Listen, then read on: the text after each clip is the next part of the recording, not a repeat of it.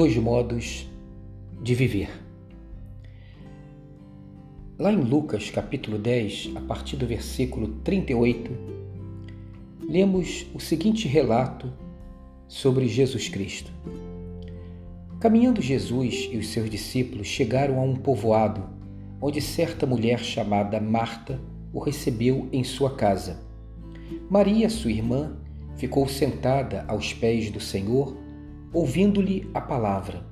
Marta, porém, estava ocupada com muito serviço e, aproximando-se dele, perguntou: Senhor, não te importas que minha irmã tenha me deixado sozinha com o serviço? Dize-lhe que me ajude. Respondeu o Senhor: Marta, Marta, você está preocupada e inquieta com muitas coisas. Todavia, apenas uma é necessária.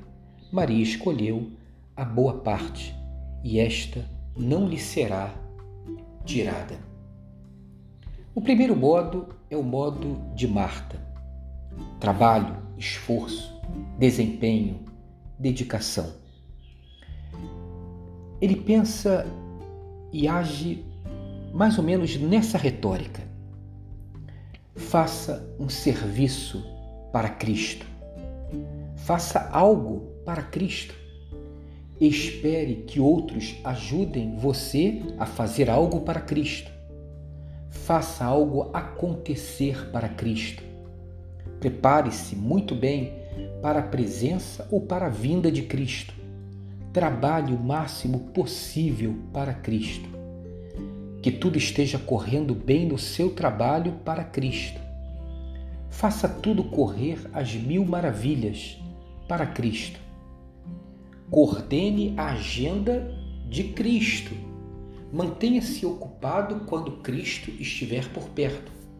Fique tão ocupado para o Senhor a ponto de se distrair dele. Gaste tempo com Cristo só de passagem enquanto trabalha. Reclame para Cristo do trabalho dos outros ou do não trabalho dos outros.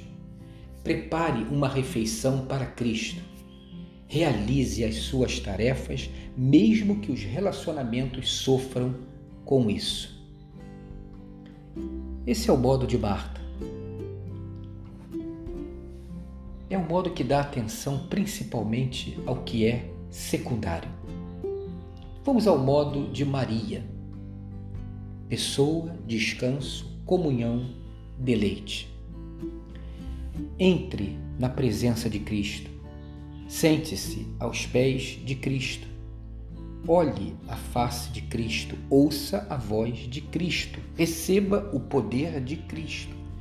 Espere a cura de Cristo para todas as suas feridas. Entregue todas as suas preocupações e ansiedades a Cristo. Sinta o toque suave de Cristo. Conheça a aceitação incondicional de Cristo do jeito que você está. Descanse no amor de Cristo. Seja uma criança nos braços de Cristo. Perceba e viva na segurança de Cristo. Experimente a liberdade de Cristo.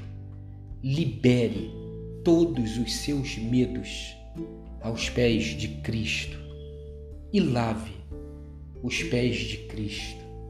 Faça a vontade de Cristo, baseado no transbordar da presença de Cristo em sua vida ou seja, dá atenção antes de tudo à melhor parte que não lhe será tirada. Um dia abençoado e abençoador para você.